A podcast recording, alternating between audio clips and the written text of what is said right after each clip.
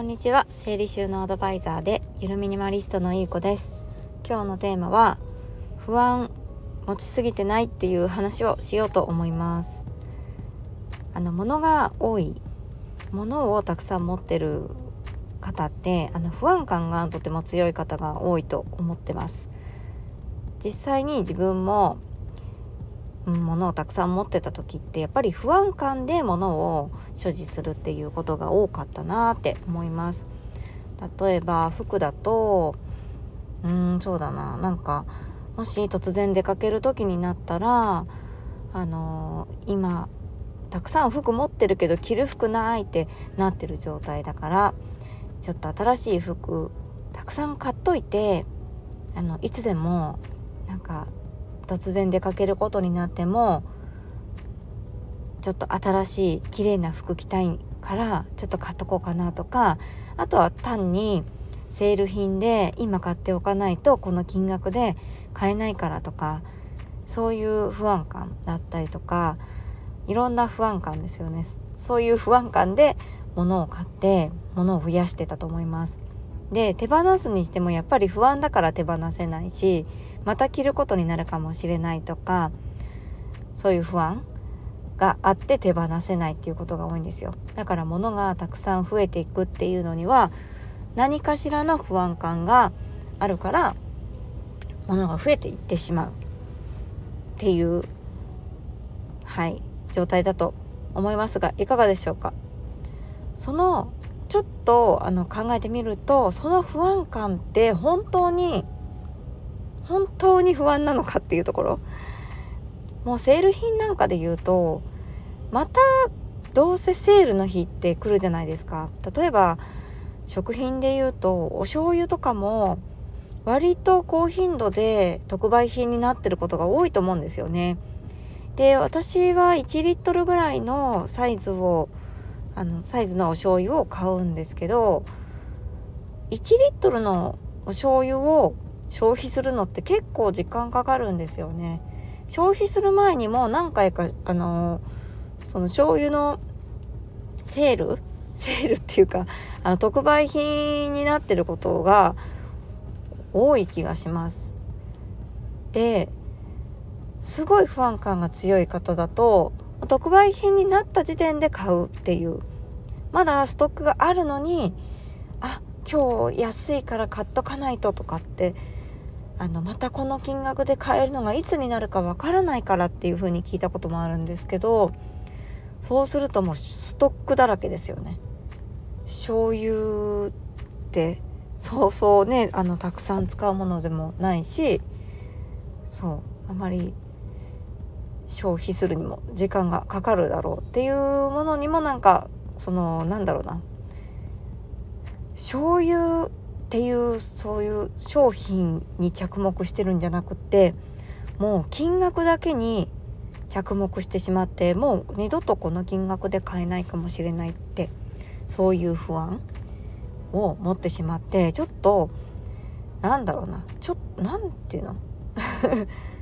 もうちょっとですね視点の方を上げてみる。といいのかなって思います。何何て言ったっけそういうの。あの視点を高く持つというかぎゅーっとしぼめてしまうとその金額だけにしか着目できなくなってもう少し視点を上げるとそれは醤油。でもう少し視点を上げるとその醤油っていうのはそのお店で売られてる商品の一部で他のお店でもあるかもしれないしとかもっともっともっと視点を高く持っていくとまあ醤油じゃんっていう 何て言うんだろう。なんか持ってなくても別に死なないしみたいな。最悪死なないし。醤油を使った料理を作らなくて他のおかずに変更したらいいしっていう感じ。わかるかな？ちょっとあの例えが下手すぎるけど。そうなんかもう少しその視点をちょっと高くして見てみたりちょっと客観視してみたりなんか不安感で振り回されてないかなとか。今本当にこれが欲しいと思って買いに来たかなとか。うん。っていうのをちょっと意識してみるといいんじゃないかなって思います。あとやっぱりこれは主婦の方多いと思うんですけどチラシをちょっとあらかじめチェックするっていうのももしかしたらやめた方がいいのかなって思いました。特売品がいっぱい並んでるんであ今日は卵が安い今日は醤油が安い今日は洗剤が安いって言ってあの特売品をゲットしに行こうって言ってその特売品を私は買いに行くんだからっていうあの気持ちで行くからその商品が絶対に今日買わないといけないものっていうのがそのその金額だから買いに行かないといけないっていう理由。もうこの金額でいつ次買え買えるかわからないからとか次に切れる時にはもうこの金額じゃないかもしれないとかっていう不安。で買いに走るんですよね。そうそれも広告に踊らされちゃってるっていう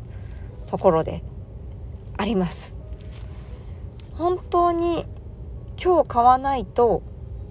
洗剤とかそういう何か日用品もそうだしそうまあお洋服とか、まあ、消耗品じゃなくてもそうなんですけど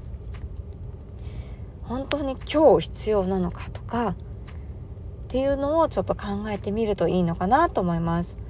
その不安感で買いに走ってないかなっていうところですね。うん。まあもちろんゼロにすることはできないんですけどもし家の中が物でたくさん溢れてしまっていたらもしこうストックでたくさん収納が溢れてしまっていたらちょっともしかして不安感で物を買っていないかなっていうところにちょっと気にしてみるといいんじゃないかなって思いました。はいありがとうございます。はい。でこの間あこの間じゃないや昨日か。14日の火曜日に YouTube の生ライブセミナーやったんですけどはい。たくさんの方に見ていただいてでリアル参加特典もあの感想とか送ってくださった方だけにあのプレゼントさせていただいたんですね。もうちょっと申し込み期限が切れてしまっているのでちょっと送っていただいてもお渡しすることはできないんですがなんとですね結局ですねあの30分の無料個別相談っていうのは私実は公式 LINE だけで申し込んでくれた方は あのいつでもやってるんです。なのでたまに普通に片付け相談したいですって LINE いただけているので こっそりやってます。はい。そのリアル参加特典の中にも30分無料個別相談っていうのを入れてたんですがはい。何だったらいつもやってるっていう 実はの感じなのでもしこうゆるミニマリストになりたいとか生活費削りたいとか何か片付けで何か変えたい今の生活何か変えたい時間が欲しいとか子供に優しくしたいとか何か片付けを通して変わりたい方がいましたら是非無料個別相談に来ていただけるといいんじゃないかなって思います。結構個別相談来られる方とか私もそうだったんですけど片付けで何が変わるのってあの言われる方結構多いんですよね。そうなんです。私もその一人だったのででもその人によって違うんだけどここまで片付ければ変わる人とかちょっと人によって違うんですけどはいありますので変われます。変われます。私断言しますが自分もそう思って最初片付けてでも変われなくてむしろ生活費は右肩上がりだしイライラなんか全然止められないし感情のコントロールも難しいしどうなっちゃってんだって思ってたんですけどはい。やっぱりとある片付け方で片付けると自然とゆるミニマリストになる。ゆるミニマリストはまあ自分がこう管理できるものの量にして暮らす。自分が心地いいなって思うものの量で暮らすことだと私は思ってるんですが自然とそうなります。はい。なのでいつでも無料個別相談、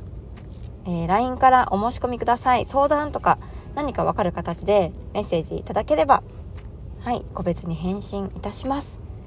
じゃあ今日は以上になります。ありがとうございました。素敵な一日をお送りください。失礼します。